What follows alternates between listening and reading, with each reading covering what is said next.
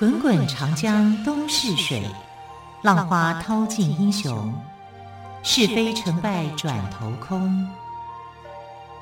古今多少事，都付笑谈中。陪你说历史，汪培制作主持。欢迎朋友们再次收听《陪你说历史》节目，我是汪培。今天同样在节目当中跟汪培一起说历史故事的是历史专栏作家于远炫老师。老师好，主持人好，听众朋友大家好。好，老师，昨天的节目当中您谈到了哦，康熙皇帝跟台湾土狗有缘无分的一个经过。今天我们继续来聊聊汪星人的故事，是吗？对啊，啊，因为这个狗跟两朝来讲是不一样的，明朝特别喜欢猫。啊，那对，我记得老师也还谈到明朝还有猫儿房，对不对？对对对，啊，那你看像养猫啊，那个明世宗啊，世宗皇帝对养猫就很情有独钟嘛，哈，所以猫应该讲明朝的好像是国宝一样。那到了清朝啊，唐清朝的人就喜欢养狗，养狗，对，因为清朝在东北嘛。满人居住在东北，那你打猎，打猎最好的伙伴不是猫啊，是狗啊，嗯、啊，所以他们对狗是情有独钟的啊。那呃，为什么会这样？其实除了一开一开始是因为打猎的关系，还有就是狗儿啊，曾经救了努尔哈赤一条命。哦，对，真的啊？对对对，就是据说啊，就是呃，满清的太祖皇帝努尔哈赤在年轻的时候呢，遭到明朝官兵的追杀。那努尔哈赤呢，逃到一个长着芦苇的水岸边，就去躲藏。然后躲藏了半天呢，就很累，因为后面有追兵嘛，哈，就精疲力尽的就睡着了。那睡着了以后，你躺下来啊，那芦苇又很长，哈，所以其实是没有看到他的。啊，水草大概长得很好，所以明朝的官兵没有发现他，没有发现他以后就想说，那总不能让他有逃出升天的机会，就就放一把火啊，就去烧这些芦苇，这也算是很绝的一个方式啊。那啊，逃命的那个过程里面，努尔哈赤有一条黄狗。那个黄狗看到火烧过来以后，它就跳到水里面去，因为芦苇是长在这个算是沼泽地区，只有一个水源地啊，所以它就把自己的身体弄湿，弄湿以后就去找努尔哈赤，覆盖在他身上，不要让火去烧到他，至少它是比较湿润的啊，就这样子好几次啊，就不断的跳到水里面来保护，跳到水里面保护。然后努尔哈赤，狗也太聪明了吧，很有灵性。他知道这样子可以保护他，哎，对对对，他是非常有灵性的哈。可是你这样子几次下来，狗儿就没命了，嗯，啊所以等到努尔哈赤醒来的时候，他发现他的黄狗啊已经死掉了。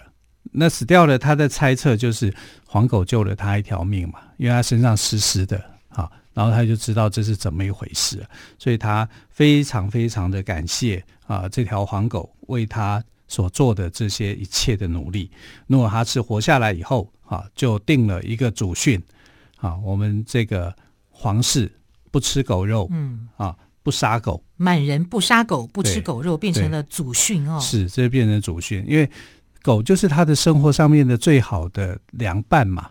对不对？打猎的时候需要用它，顾家的时候需要用它，还救了皇呃这个努尔哈赤一条命，所以你怎么可以可以吃它呢？好，所以呃满人呢非常喜欢狗啊。那从这个康熙皇帝，我们在昨天也讲了，他也喜欢狗，因为他喜欢打猎啊，喜欢打猎的时候身上就带着河北细犬啊，到处去啊去征讨啊，去围捕猎猎物，很有效。河北细犬跑得非常快啊。那到了雍正的时候，雍正喜欢的狗跟康熙有点不一样，他喜欢比较娇小一点的哦。啊，康熙是呃打猎用的，对。而到了雍正的时候呢，他就比比较想偏向于观赏用的哈、啊，所以他会为这些狗哦做什么，你知道吗？就像我们现代人这个。呃，喵星人，然后汪星人，人。他对汪星人是很宠爱的，帮他们做衣服啊，哇，啊，帮他们弄地毯啊，帮他们设计狗笼啊，弄个宠物店这样子。是啊，所以所以雍正不当皇帝可以开宠物店的，对他应该是一个很优秀的宠物美容师，还可以帮狗狗设计造型。哎，对，而且你知道吗？康呃雍正，我们说他是一个贤人嘛，天下第一贤人哈、啊。对，因为其实他也不贤啊，他故意的嘛啊。然后他在表现自己的悠闲清幽的时候呢，他会叫人把他跟狗画进画里面，很特殊吧？啊，所以狗跟他是有照片的。它是可以入画的，哇，很尊贵啊，啊！这个狗很，很尊贵啊。然后，所以你可以看得出来，他们两代父子之间对狗的感情是不一样。嗯、啊，那个康熙比较偏重在实用，那雍正呢，对狗就有一点特殊的感情在了，所以才会帮狗设计造型啊，帮他做这个、啊。所以雍正喜欢的是中型犬。呃，应该是这样子啊、哦。如果是像那什么秋田犬给大家看，给大家看的话，他应该会很喜欢哈。然后他还会把狗入画啊，因为雍正本来就有很多的生活情趣啊，就是说啊，把他的个人的造型啊怎么样？你知道雍正很好玩的，他的那个所所谓的这些画，他把它取个名叫“行乐图”啊，追求快乐啊，行乐图。所以他有时候会戴一顶假发。啊，因为从外国传教士那边过来的嘛，他会戴一顶假发，这样，然后叫人把它画下来，好像是律师一样。国外，可是我们 感觉从历史上的感觉，就是雍正怎么是一个很无趣，然后呆板，像酷吏型的人。可是今天听于老师这样形容，他这么爱狗，好像形象又不太一样。呃，他是有节制啊，他是很有节制的哈。然后，也许这个是他的一种表现啊，他喜欢 cosplay。各种角色，角色扮演啊！他真的喜欢角色扮演啊！他还曾经就是好像呃画了一幅画，请人家画了一幅画，自己是武松，然后去打虎这样。哇，这个雍正是很值得来个心理探究的一个人。对，他很多留留下来很多的这个行乐图是很好玩的。好，那里面也有狗啊，就是说他跟狗狗啊一起入画这种情境，所以。这个皇帝真的跟康熙是还是有一些不一样，哈，是很有趣、很好玩的。那到了乾隆的时候，当然也是这样，乾隆也爱狗，哈，其实基本上来讲，满人都爱狗。但我们来讲哦，最夸张的，但至少像雍正，我说他会帮他设计狗笼、衣服，哈，还有地垫等等这种东西，但是还至少是还有分寸啊。最没分寸的就是慈禧太后，啊，慈禧太后到了这个雍正，呃。满清后期的时候，他光是养狗，他就养多少呢？一千多只，一千多只狗哎！而且他养的狗很特殊哦，啊，就是北京狗。可见他们皇宫多大？当然很大，而且要照顾一千多只狗不容易耶。不用他照顾啊，可是那个财力跟物力，以前很看，不过以前不还没有到植植入晶片的那个程度，所以你就把钱浪费在这里啊。对啊，所以这个显示显示这个慈禧太后的奢华这一面啊。虽然爱狗，人民爱物，可是我觉得也不是这样子爱法的，因为爱得太超过了。他可能晚年的时候心境，因为他的儿子死了。啊丈夫也死了啊，心里头其实很孤单。然后呃，继承的儿子又不听他的话啊，所以是整个来讲是心里头是很孤单的。那他夸张无极限啊，养了一千多只狗，但是一千多只狗是不是每一只都很宠爱？没有啊。平常能够跟在他身边的，就是那。一定有特别宠爱的啦。对对对，有他他宠爱的狗啊，这个北京狗，我们现在来讲叫做北京狗。其实那个时候它的一个特殊名叫京巴狗，因为它是北京的京，呃，它被对北京的哈巴狗，北京的哈巴狗，对，嗯，呃、哈巴狗我们应该念哈巴狗，哈三声，对，哈三声。哦、那呃，北京的哈巴狗简称就是叫京巴狗。其实它。要怎么形容呢？它没有很可爱耶，其实很可爱啊。但是可能慈禧喜欢吧。如果你你看慈禧养的京巴狗，你会觉得哇，真漂亮。因为它不是不是纯白的，它是银色的啊，还有青色的，颜色是很多的，不是只有一种而已。哦、我们大家看到可能就是白色，对不对？对，就觉得它很漂亮，对不对？它它不是啊，它还狗狗都每只狗都还有名字的。然后这个。北京的这个京巴狗样子看起来可爱，哦，高追高追的啊，很可爱，但也那那个很小只，可是它很凶哎，很会乱叫，哇哇哇一直叫这样子。哎，感觉不出来京巴狗是很凶的狗哎，我一直以为哈巴狗是温良恭俭让型的。那慈禧宠爱它，那个明朝不是设猫儿房吗？对，慈禧太后呢就设立了御犬厩。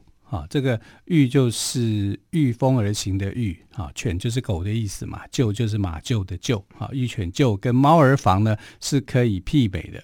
不过我们讲猫儿房哈，这个其实明朝用官话来讲的话，猫儿两个字要叠在一起念，猫儿。猫儿，对，猫房是是。就是儿化韵呐、对对对，哈。但我们把它分清楚来讲，就是猫儿房，猫儿房哈对。那猫儿房跟猫御犬住的房子，对，好，那这玉犬舅就是给狗儿住的，就狗狗的皇宫啊，对，狗儿的皇宫，而且这个皇宫很浩大哦，是狗狗的豪宅，是，对。四个人照顾它，狗界中的地宝，是，四个太监去照顾一只狗，哇，真的是太好命了哦。好，到底慈禧的御犬厩呢？这个四个太监是怎么样来照顾一只狗呢？人不如狗，对，好，爱狗是好事了啊、哦。不过，到底这个御犬就是什么样的情形？我们先休息一下，再来听于远逊老师为我们说这段的历史故事喽。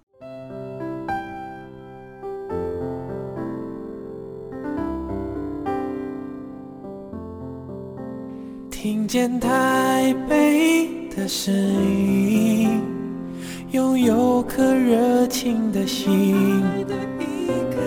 有爱与梦想的电台，台北广播 FM 九三点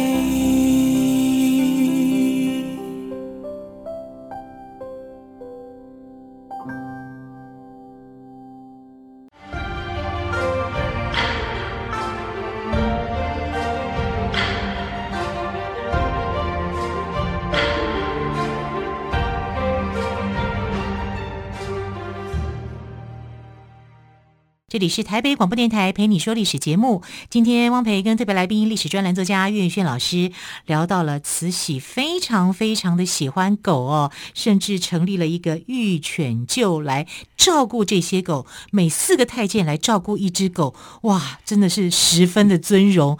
于老师，到底为什么慈禧这么这么的喜欢狗啊？呃，应该讲这种狗啊，样子就很讨人喜欢。就哈巴狗吗？对，哈巴狗哈、哦，所以他特别喜欢这种狗，就叫它叫做北京狗、嗯。那这个北京狗是不是原生原种就是在这个北京呢？其实历史学家考证啊，是认为说它有一个来源啊，是从欧洲来的。就是它的祖先可能是从欧洲来的，从欧洲不是中国土生土长的狗，对，从欧洲来的，对，这是一个看法。那提出这个看法的是这个非常著名的历史学家，叫陈寅恪。那我们这里，对，我们这里来做一个国学常识的一个导读。噔噔噔噔噔噔噔噔，我怎么记得这个字念恪啊？恪守的恪，对啊，一个竖心旁啊，在呃各自的各啊，各自为政的各，对，很多人都把它念成叫做陈寅恪，啊，那其实应该正确的读法要读作陈寅恪啊，因为他是客家人，然后这个客字啊，在客家里面的读法，客是读作雀啊，所以客有两种音，一个读作客，一个读作雀，在这里呢，应该读作陈寅恪啊，这个部分比较少人知道了啊，所以我们应该啊为他做证明，因为他一直。告诉人家说啊，在生前的时候，他就告诉人家说，他的名字其实的正确读法叫做陈寅恪啊，呃，很有趣。他他的一个呃考证，他让他出了一本书叫《太真外传》。那《太真外传》里面呢，就有提到一个狗哈、啊，叫做啊康国锅子，康国窝子哈，窝子。这个窝怎么写呢？就是锅子的锅。去掉犬字边，把犬字边把金字边去掉，改成犬字边，改为犬字边哈，这叫窝哈，康国窝子。窝是什么意思呢？窝就是小狗，小狗哦，对，就是小狗的意思。所以我们看到文献上面，如果提到窝这个字的话，它就是小狗啊。但我们的狗啊，这个犬字边的的的种类特别特别的多。啊，你看有犬有狼有什么，对不对？都是用犬字边啊，就是犬这个呃字啊，在中国的这个造字上面有很多的类。那窝就是小狗啊，也就是今天大家讲的北京狗。那这个北京狗呢，从哪来的啊？一个从这个陈寅恪先生的研究里面，他认为它是从福临国过来的狗。那福临国对福临哪里啊？福临国这个福呃，就是清风拂面的拂，临呢草字边在一个树林的林，这个是同样念作林哈，这是福临对古书上面记载的一个国家。那这个国家其实就是东罗马帝国。东罗马帝国对。啊，这离我们很远了。对呀、啊，可以从东罗马帝国漂洋过海来到中国大陆的北京。是啊，因为东罗马帝国还是跟中国有一些接触嘛，有一些交流跟接触，所以是这样子过来的啊。所以这是他的所提出来的一个看法。换句话说，北京狗呢，它的渊源是来自于欧洲，可是欧洲已经没有出现这种狗的踪迹了啊。所以到了这个呃慈禧太后的一个时代，哈、欧洲人才开始发现，哎，慈禧太后原来养了那么多只狗，这到底怎么发现的？很简单嘛，战争的关系。因为在一九零零年的时候，八国联军入北京，啊，八国联军，当然慈禧太后的做法太夸张了啊，她向全世界挑战，啊，就是说你们干涉到我国家的内政，怎么样怎么样，所以她要跟全世界挑战，啊，那时候点名了十一个国家。所以八国联军其实不是只有八国，他点名就十一个国，对啊，只是说这疯了吗？这疯了，啊，这真的他疯了，因为他觉得说你们外国人怎么可以干涉我的内政？我要谁当皇帝不行吗？对不对？我要把光绪给废掉不行吗？我要立我的大阿哥不行吗？外国人说不行，然后就是说你们光绪皇帝这个皇帝也很好啊。对不对？你为什么要做这样的一个事情啊？所以他就开始就是鼓动了这个义和团，义和团不是到处去破坏嘛，对不对？可是话又说回来，嗯、外国人干涉内政也是不对的啊。是啊，但是问题是你你叫这个义和团的这些人去毁了教堂，哦，去烧杀掳掠外国人也是不对的。是啊，而且他们那个时候把这个洋人称为叫做大毛子啊，大毛子。然后还有二毛子、三毛子，所以所谓的二毛子、三毛子，对他们看法来讲，就是假洋鬼子。嗯啊，只要什么叫做假洋鬼子？你拿着外国人写的钢笔、铅笔，你就是假洋鬼子。嗯、你看这这夸张吧？可以可以变成这个样子。好，所以有二毛子、有三毛子，假洋鬼子可以分很多类，还可以分到九毛子。啊，就我刚刚说的，只要用到一个信纸，外国人用的，你就是。呃，跟外国人挂钩，你就是假洋鬼子，你就要被处分。这样子好可怕，风声鹤唳耶。是啊，所以整个那个时期，这个国家不乱都不行、啊。慈禧太后竟然是这样子搞啊，这样子搞了以后，八国联军入北京，那当然他就仓皇而逃嘛。你的实力跟人家差那么远，对啊，所以八国联军入北京以后呢，他们竟然就发现。到处都是北京狗哇！原来在中国的皇宫里有这么可爱的狗。对，而且你呃，慈禧太后最喜欢的一种狗，北京狗哈，不是白色，我们前头有讲过嘛，嗯、不是白色，是一条棕色的狗，狗毛很长，棕色的，非常非常漂亮。我看过那个这种狗的照片，但不是慈禧太后那一只哈，但是它的这个呃目光有神啊，哈，所以是慈禧太后很爱的啊。这只狗叫做海龙。哎，很奇怪哦，叫做海龙啊，那是呃，慈禧太后当然给这些狗都是好狗命嘛，啊，吃得好，穿得好，住得好，比人都还要幸福。可是当灾难来的时候，慈禧太后还是顾不了他们了，因为她自己仓皇逃。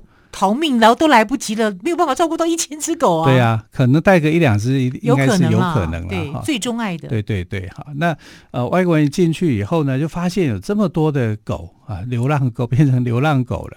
那其中一个英国上校，他就觉得，哎，这狗好可爱，啊，怎么有这么可爱的狗？对呀，啊，这个小小的脸，大大的眼睛，塌塌的鼻子，然后毛又那么样的顺，那么样的温柔，那么好看，叫声又那么。草，所以于、哦、老师，你这样形容，我都好想抱一只北京狗在手上。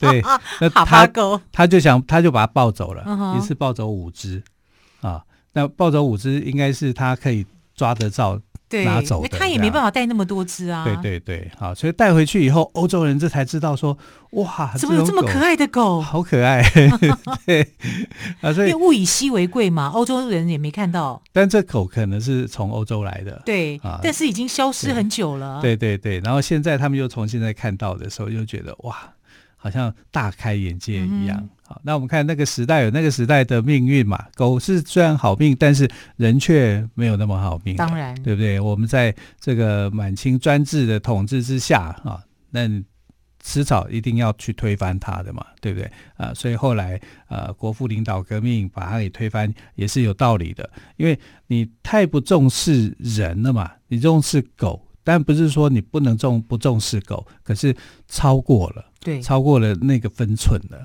嗯，狗是一定要爱护它了，狗是人人类一辈子最忠实的朋友。可是你不要忘记，人民的生活也是要顾到的哦。这要有节制嘛。对，所以你从呃努尔哈赤感谢狗，因为狗救了他的命，命狗是他去打猎的时候的这种作战的的一个伴侣，很好的伴侣，忠心的伴侣。康熙啊也喜欢狗。他喜欢的是河北西犬，跟着他四处去打猎，打猎对猎物丰收，所以他喜欢这种敏捷快速的狗，对？可是他也是，他并没有，对节制，他没有沉溺在里面。那雍正皇帝喜欢狗，虽然给他做美容、化妆、穿衣服、修指甲，但 这是展现出他的品味是啊。但我觉得。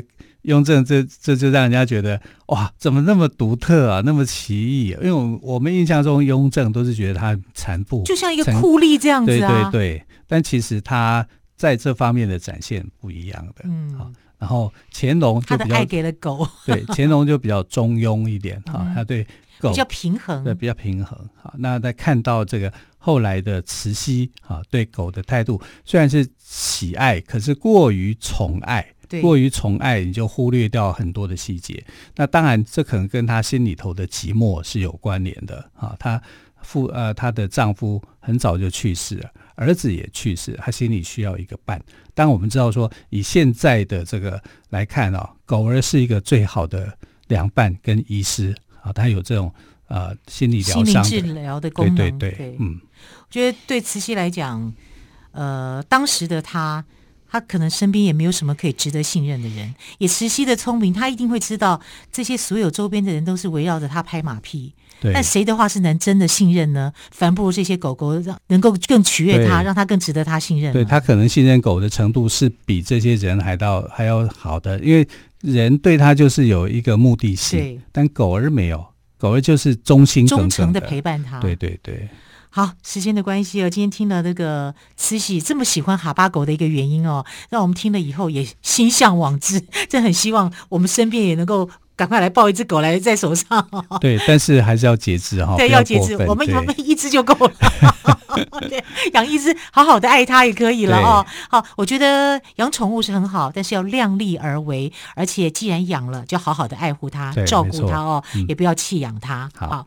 老话一句，虽然我们讲的是历史故事，我们也我们讲了一点生命意义，认养代替购买，是的。好，好，非常谢谢岳云轩老师，也非常谢谢朋友们的收听，我们就明天再会喽，拜拜，拜拜。